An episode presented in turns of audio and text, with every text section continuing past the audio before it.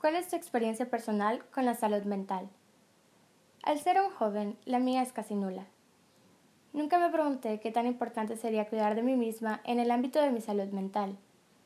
Era algo trivial hasta cierto punto. ¿Por qué debería de ser tan especial?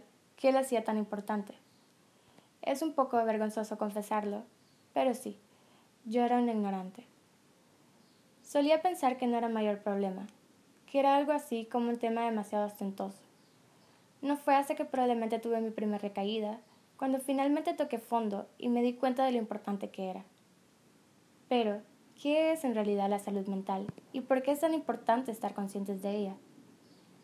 La salud mental es, en términos generales, el estado de equilibrio entre una persona y su entorno sociocultural que garantiza su participación laboral, intelectual y de relaciones para alcanzar un bienestar y una calidad de vida. La salud mental incluye nuestro bienestar emocional, psicológico y social. Afecta cómo pensamos, sentimos y actuamos. También ayuda a determinar cómo manejamos el estrés, cómo nos relacionamos con los demás y la toma de nuestras decisiones. Es importante en todas las etapas de la vida, desde la infancia a la adolescencia hasta la edad adulta.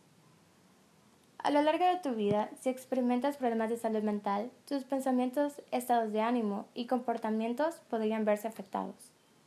Aunque es bueno agregar que existen distintos factores que pueden contribuir a los problemas de salud mental, tales como factores biológicos, en los genes o en la química del cerebro, experiencias de la vida, como traumas o abusos, antecedentes de familiares con problemas de salud mental, entre otros. A lo largo de los años, las personas temen hablar sobre los problemas de salud mental, como si este fuera algún tipo de tabú o tema de conversación del que no se debe de hablar. El estigma ante la salud mental ha ido decayendo de poco en poco, pero el malestar persiste muchas veces en la ignorancia de las personas que temen hablarlo. Cuidar de nuestra salud mental y educarnos al respecto es algo que todos y cada uno de nosotros deberíamos de hacer. Si se hace tanto hincapié en el amor propio, a la autoaceptación y a la buena autoestima, ¿por qué no mencionar que a la mano de todo ello, como uno de los factores más importantes, siempre estará ligada a la salud mental? Es importante destacar que el término salud mental y enfermedad mental son dos conceptos simplemente opuestos, es decir, la ausencia de un desorden mental reconocido no indica necesariamente que se goce de salud mental y viceversa. Sufrir un determinado trastorno mental no constituye siempre y necesariamente un impedimento para disfrutar de una salud mental razonablemente buena. Los problemas de salud mental son comunes y hay ayuda disponible para tratarlos. Estos pueden ir desde problemas de ansiedad, conductas depresivas o autodestructivas, entre otros. Muchas de las personas que con problemas de salud mental pueden mejorar y recuperarse por completo, la salud mental se tiene que tener en cuenta a lo largo de todo el ciclo vital.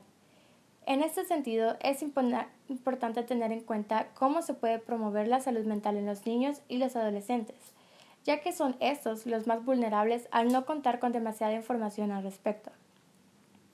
Los jóvenes son uno de los grupos principales al presentar probabilidad de sufrir depresión, ya que en la etapa de la adolescencia se lleva a cabo procesos de cambio físicos, psicológicos y socioculturales y cognitivos.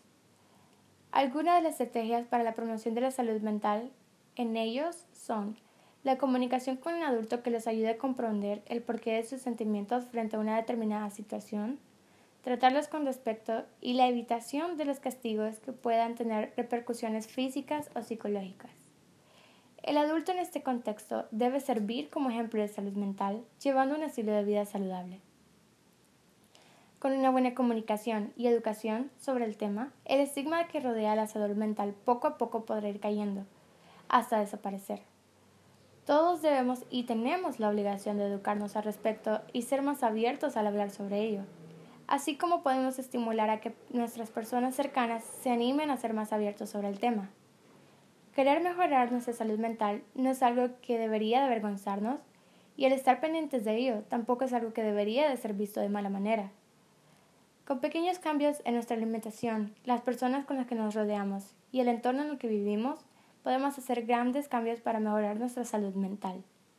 Ser positivos también es una clave importante para nuestro mejoramiento.